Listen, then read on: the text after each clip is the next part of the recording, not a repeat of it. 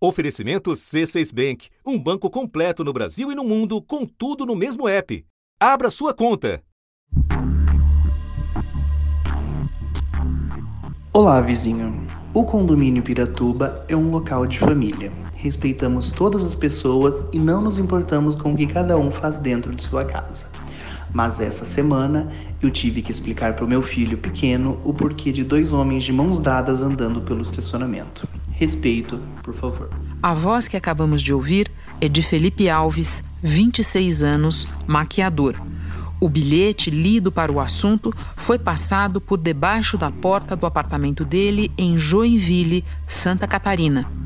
E agora Felipe conta o que sentiu. Foi um mix de emoções, porque ao mesmo tempo que eu me senti, que eu senti, que eu fiquei surpreso, eu senti uma tristeza muito grande por ver que as pessoas ainda têm dificuldade de explicar para uma criança é, o amor, que o amor ele não não é formado por um padrão de família, né? Levou muito tempo para me sentir à vontade, é, demonstrando carinho, amor para uma pessoa com quem estou me relacionando por medo do preconceito.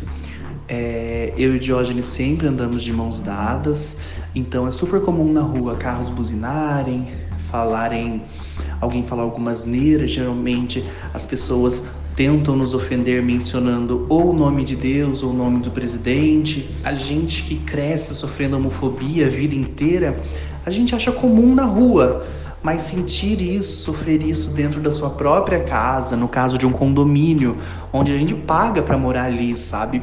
Para ter segurança, para se sentir à vontade sendo quem nós somos. Então foi bem complicado. Mesmo amparado pela lei, Felipe não se animou a registrar um boletim de ocorrência. Aproximadamente um mês atrás eu sofri um ataque na internet de uma menina no meu Twitter e eu fiz um boletim de ocorrência com prints, com todos os dados dela e até hoje eu não recebi uma ligação, até hoje eu sei que foi somente arquivado.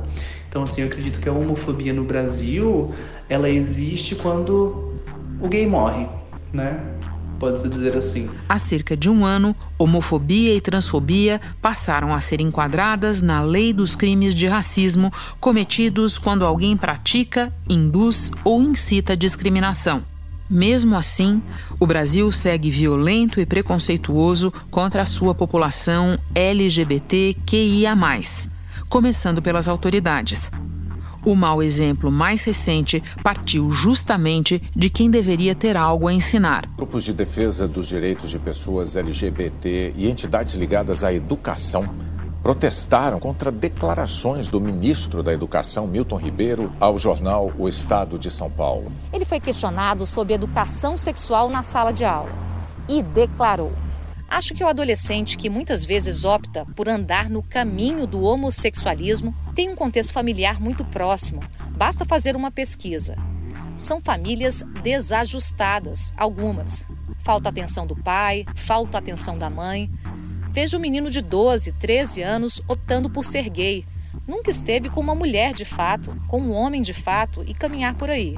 São questões de valores e princípios. Importante a gente pontuar também que o ministro fala várias vezes em opção. Isso não existe, opção sexual se trata do que a pessoa é.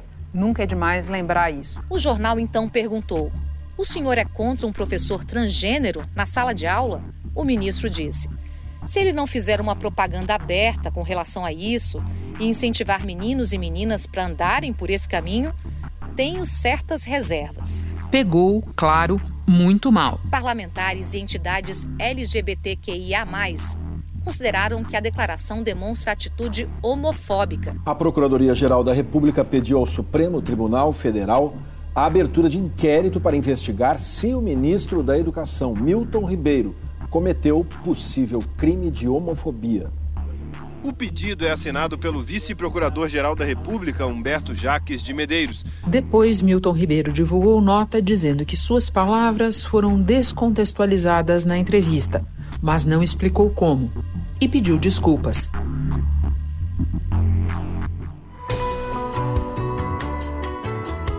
Da redação do G1, eu sou Renato Loprete e o assunto hoje é a baixa efetividade da decisão do Supremo contra a homofobia e transfobia. Quais são as barreiras e como fazer para superá-las. Neste episódio, eu converso com Simi Larra, presidente da ABGLT, Associação Brasileira de Gays, Lésbicas, Bissexuais, Travestis, Transsexuais e Intersexos. Antes, falo com o repórter da TV Globo, Fábio Turci. Segunda-feira, 28 de setembro. Turci, você foi a campo procurar entender quais foram os efeitos práticos da decisão do Supremo Tribunal Federal, que, em junho do ano passado, enquadrou homofobia e transfobia como crimes de racismo, tema que você acompanha faz tempo. Pouco mais de um ano se passou e eu te pergunto: o que aconteceu? O nosso levantamento ele não focou em crimes como homicídios, é, ameaças, injúrias, lesões corporais, que embora sejam crimes frequentemente cometidos contra a população LGBT, né, que tem a homofobia e a transfobia como motivação. No Brasil inteiro, a cada 23 horas, uma pessoa LGBT é assassinada. É, a gente tem hoje expectativa de vida média nacional das pessoas transexuais, por exemplo, é 35 anos de idade, menos da metade da expectativa de vida média nacional. Então a gente vê que esses números vêm só aumentando. São crimes tipificados no Código Penal. E o Código Penal não tem nada a ver com a decisão do STF do ano passado. Né? A decisão dos ministros foi com base em outra lei, a Lei 7716 de 1989, conhecida como a Lei do Racismo ou a Lei contra o Racismo. Quando ela foi promulgada em 1989, ela tratava de preconceito de raça e de cor e ela estabelecia, por exemplo, que é crime impedir que uma pessoa negra entre num estabelecimento comercial ou de serviços, impedir o ingresso de um estudante negro numa escola, seja ela pública ou privada, impedir a entrada de uma pessoa negra num, usando a entrada social de um prédio ou de um elevador social de um prédio, por exemplo, e, e assim por diante. Alguns anos depois, oito anos depois da vigência dessa lei, ela foi modificada, ela foi ampliada e ela passou a criminalizar também o preconceito e a discriminação, não apenas com base em raça e cor, mas também com base em religião, em etnias e em nacionalidades. E assim ela ficou, né? A população LGBT não ficou coberta por essa lei nem por qualquer outra lei. Até que no ano passado o STF julgou duas ações protocoladas lá atrás, em 2012 e 2013. Por oito votos a três, o Supremo Tribunal Federal decidiu hoje permitir que a homofobia seja criminalizada como racismo. Ao votar, a ministra Carmen Lúcia disse que o Supremo tem que proteger os direitos fundamentais da pessoa. Numa sociedade discriminatória como a que vivemos, a mulher é diferente, o negro é diferente, o homossexual é o diferente, o transexual é o diferente. Leite. Diferente de quem traçou o modelo. A reiteração de atentados decorrentes de, da homotransfobia revela a situação de verdadeira barbárie. E nesse julgamento, o STF decidiu que, na falta de uma lei específica que protegesse a população LGBT, essa lei, essa lei contra o racismo, deveria ser aplicada então para casos de homofobia e transfobia. E aí entra esse nosso levantamento, né? A gente começou a fazer esse levantamento em junho deste ano, quando a decisão do STF completou um ano. Bom, primeiro, apenas 15 estados e o Distrito Federal conseguiram nos informar essas estatísticas. É, a Paraíba foi o estado que mais registrou casos de homofobia e transfobia nesses 12 meses, foram 73 boletins de ocorrência. Em segundo lugar veio São Paulo, com 28 BOs. E no total, somando todos esses casos registrados nos 15 estados e no Distrito Federal, nós tivemos 161 casos de homofobia e transfobia tipificada na lei contra o racismo, conforme a decisão do STF do ano passado. Dois estados deram respostas inconclusivas e nove estados, nove estados não conseguiram nos informar essas estatísticas, Renata. E esses estados oferecem qual explicação, Turci? Então, por exemplo, alguns estados disseram que nem sempre o policial que registra a ocorrência coloca ali a informação de que aquele crime foi contra uma pessoa LGBT. Esses estados dizem que essa informação não é obrigatória, então ela acaba não entrando no sistema. Outros estados disseram que as informações são colocadas pelos policiais, mas que o próprio sistema não tem uma ferramenta de busca que permita é, encontrar essas ocorrências de homofobia e transfobia. Outros estados ainda disseram que não existe o tipo penal homofobia. Isso é curioso, porque de fato o texto da lei não mudou, né? não foi uma mudança legislativa da lei. É, as palavras homofobia e transfobia não estão no corpo dessa lei contra o racismo, mas o STF determinou que a lei seja usada para esses casos. Também houve alguns estados que disseram que não conseguem distinguir o tipo de preconceito ou discriminação que motivou o registro daquele BO. Então eles têm lá um BO registrado com base na lei contra o racismo, mas eles não sabem se foi um caso de racismo, se foi um caso de homofobia ou transfobia, se foi alguém discriminado pela sua religião ou pela sua etnia, eles não conseguem saber que tipo de preconceito ou discriminação foi. E ainda houve uma última justificativa apresentada por esses estados é, de que eles têm um código único para o que eles chamam de homofobia. No fim das contas, é um pacote de ocorrências que tem a homofobia, que tem a transfobia, conforme a decisão do STF do ano passado, mas que tem também homicídios, é, ameaças, injúrias. Bom, quando a gente pega a baixa quantidade de casos notificados e a realidade vivida pela população LGBT, a gente percebe um enorme descompasso. Você foi atrás de boletins de ocorrência e conversou com uma associação de policiais que lutam contra a homofobia e a transfobia. Como é que eles veem esse descompasso? Pois é, quando a gente olhou para esse número, Renata, 161 casos registrados durante 12 meses, a gente já desconfiou que houvesse ali uma subnotificação muito importante. Existe uma entidade chamada Grupo Gay da Bahia, é, que há anos já produz um relatório anual sobre homicídios é, contra pessoas LGBT. E nesses últimos anos, essa entidade vem registrando é, 300, 400 e poucos homicídios por ano. É, não é uma conta oficial, é uma conta feita muito com base em redes sociais é, e informações divulgadas pela imprensa, mas é um dado que acaba sendo servindo como referência, dada a falta de estatísticas oficiais no Brasil sobre a população LGBT. E aí, se a gente tem pelo menos 300, 400 homicídios por ano no Brasil contra a população LGBT, não dá para imaginar que crimes muito mais corriqueiros que são esses tipificados na lei contra o racismo, somem apenas 161 durante um ano. Há uma subnotificação importante aí nesse número, Renata. Turci, eu agora vou conversar com Simi mas antes me despeço de você. Muito obrigada por compartilhar a sua apuração conosco. Bom trabalho. Obrigado, Renata. Um abraço.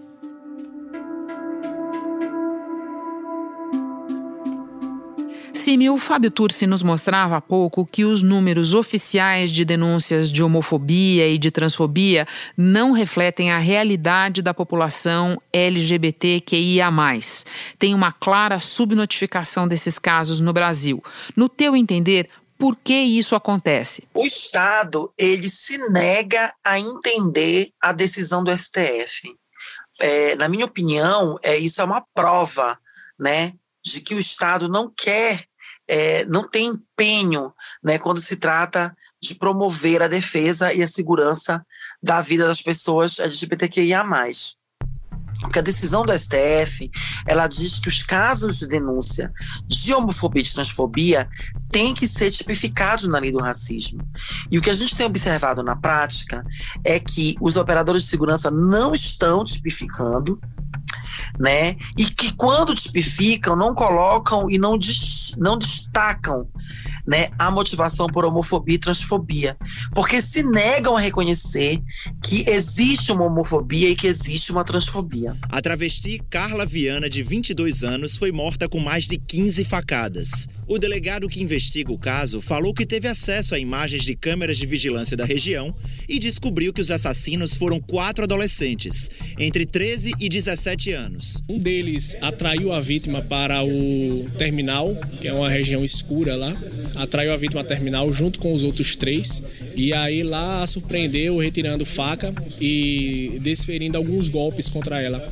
Ela ainda conseguiu é, fugir, saiu correndo pela avenida ali Muniz Falcão mas foi alcançada pelos jovens. Alguns jovens bateram nela, deram rasteira. Ela caiu e depois foi brutalmente assassinada. A polícia disse que o crime já foi esclarecido e descartou a hipótese de crime homofóbico. Por outro lado, é, o Estado brasileiro, né, o governo federal, ele não sinaliza uma orientação nítida. Então, o STF determinou, o STF disse, né, mas o Estado não passa uma orientação com segurança. O Estado brasileiro, não, o governo federal não passa uma informação com segurança para os estados, para as unidades da federação. Então, cada um faz de uma forma, a gente não tem um padrão unificado. É diferente, por exemplo, em outros casos, como a violência contra a mulher que por conta da Lei Maria da Penha, né, é, que prevê medidas protetivas, que prevê diversos é, itens numa lei que é bastante completa, né, se criou delegacias específicas, se criaram protocolos de atendimento, se criaram procedimentos operacionais padrão para investigação, né, para o, o, o primeiro contato com essa mulher vítima de violência, nada disso foi criado para a população LGBTQIA+. Você usa expressões como se nega a entender, não dá as orientações necessárias e compara com a Lei Maria da Penha. Eu entendo que você está dizendo, entre outras coisas, que não houve preparação institucional para fazer valer a decisão do Supremo, é isso? Exatamente. O governo federal não, não, não, preparou, não preparou o terreno para que essa decisão ela seja aplicada de fato na ponta, né? Isso aumenta muito o sentimento de, de injustiça, né? O sentimento de que é, essa violência não vai ser né, é julgada, não vai ser acompanhada como deve. Né? Essa sensação faz com que muitas de nós continuem sem procurar esse serviço, né? que já é opressivo, que ir a uma delegacia, por exemplo, já faz você passar por outras violências só porque você ser quem você é. E qual é a justificativa do mercado para não deixar o senhor, até o momento, até esse momento, o senhor é homem. E o que é que tem isso? Então o senhor é homem, o senhor tem que ajeitar o seu short. Até esse momento. Homem não pode usar short curto. Não, homem tem que estar composto. E o que é composto? Nós temos várias crianças, como o senhor pode ver ali, ó. Mas por que as mulheres estão com short mais curto que o meu? Nós falando de homem. Sim, mas... Né? Então esse sentimento é, da da injustiça é, e a, a, certeza de que esses locais são locais é, hostis nossa população, faz com que a procura seja baixa e que é, quando ela acontece, ela não tenha a eficácia que a gente espera. Bom, você já estabeleceu a diferença entre a aplicação da Lei Maria da Penha e dessa decisão mais recente do Supremo. Então eu te pergunto, o que existe de semelhante não seria, por exemplo, o medo das vítimas? Porque a gente vê isso acontecer muito no caso de violência contra a mulher. As vítimas não se sentem confortáveis em ir à delegacia. Sim, eu acho que esse medo ele é similar né, entre a população de mulheres vítimas de violência e a, a população LGBTQIA+. Só que tem um fator, né, a, na rede da, da, da mulher vítima de violência, você tem um, uma rede completa, né, é, ainda, ainda pequena, mas é uma rede, você tem abrigos, você tem delegacias específicas, você tem todo um arcabouço, tem todo normativas que te ajudam a aplicar. No nosso caso, a gente não tem essa rede constituída. Então, assim, mesmo que os números de violência contra as mulheres sejam muito aquém do que a gente sabe que acontece, né?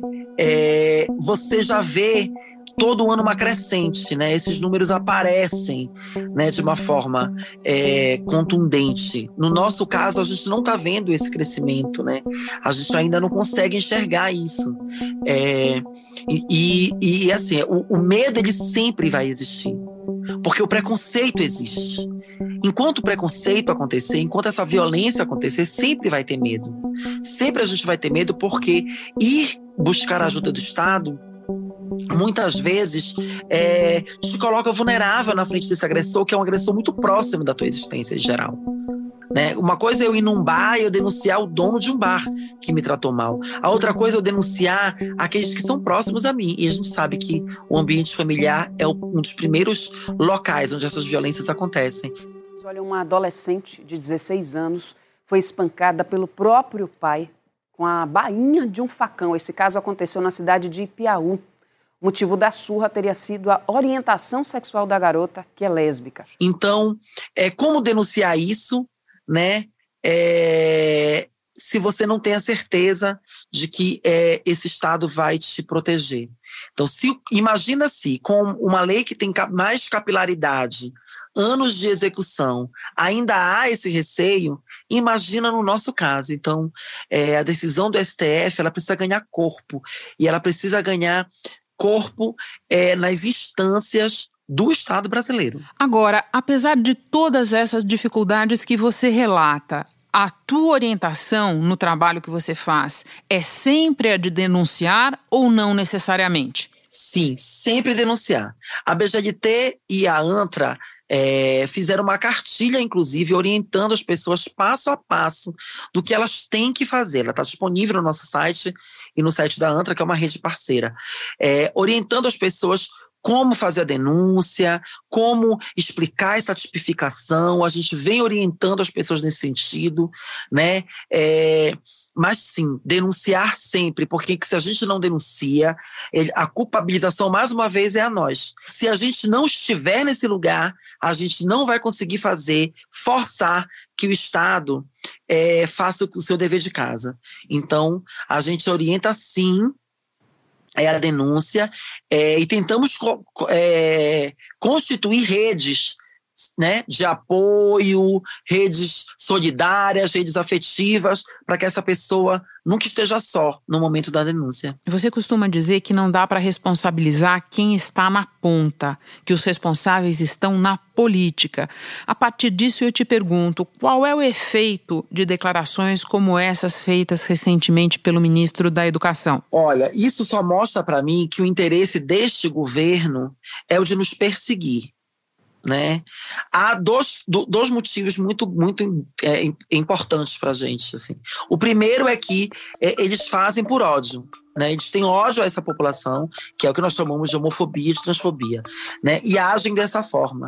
E a outra é que eles sempre apelam para um debate da moralidade para se esquivar de fazer o debate da real política né? Então, como eles não querem promover ações de, é, de inclusão, de preocupação é, com a população em geral, eles camuflam usando, ameaçando e humilhando a população LGBTQIA+.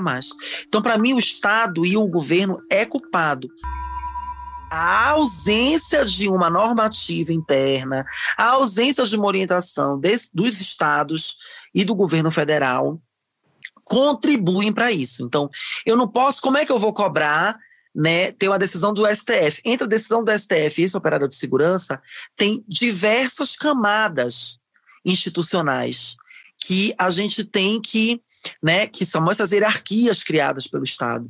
Então, a gente precisa, para eu cobrar esse operador de segurança na ponta, eu preciso que ele tenha a segurança de que a execução ela tem que ser feita, né, daquela tarefa, daquele serviço. É, então, a falta de orientação do Estado prejudica muito, inclusive a gente poder avaliar quem é o operador que está se negando e é por preconceito e quem é o operador, né, é, que está que não está fazendo por porque não tem a segurança de trabalho propícia para isso. E para terminar, se você tiver que escolher uma medida que você considera a mais urgente para termos uma aplicação mais efetiva, ou, na verdade, efetiva da decisão do Supremo, que medida seria essa? Olha, se eu tivesse que escolher uma, eu, eu acho que teria que ser um projeto de lei né, que retifique, né, que, que não tire uma vírgula do que já foi conquistado no STF, mas que traga consigo é, é, os indícios da aplicação dessa lei, né? É, inclua aí as medidas é, protetivas, inclua estruturas é, estatais e oriente o Estado a promover é, essas normativas necessárias. É, mas esperar que este governo é, faça o seu dever de casa com a população LGBTQIA+, eles não vão fazer. O que eles vão fazer é, são essas declarações é, é, LGBTfóbicas que eles fazem constantemente. Né? Essa do, do, ministro da Educação não foi um caso isolado, não é um caso isolado.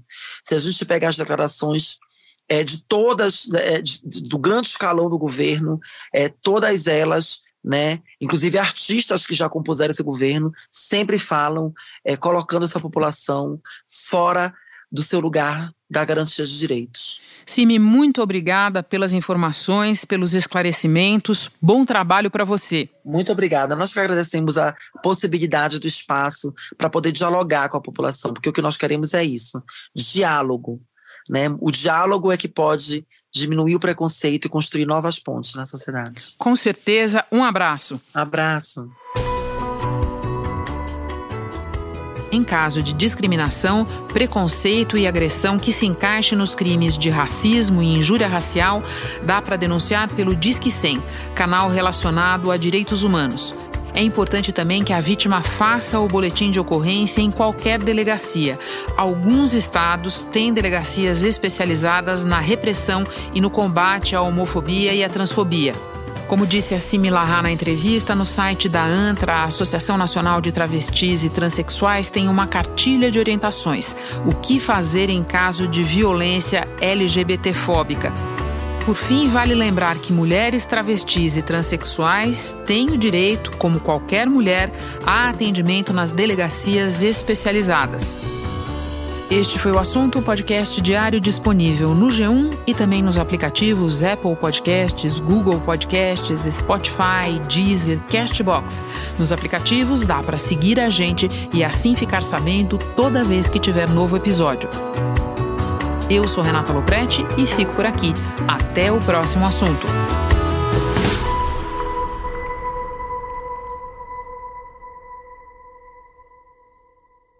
Você no topo da experiência financeira que um banco pode oferecer. Escolha um banco completo no Brasil e em qualquer lugar do mundo. Abra sua conta no C6 Bank.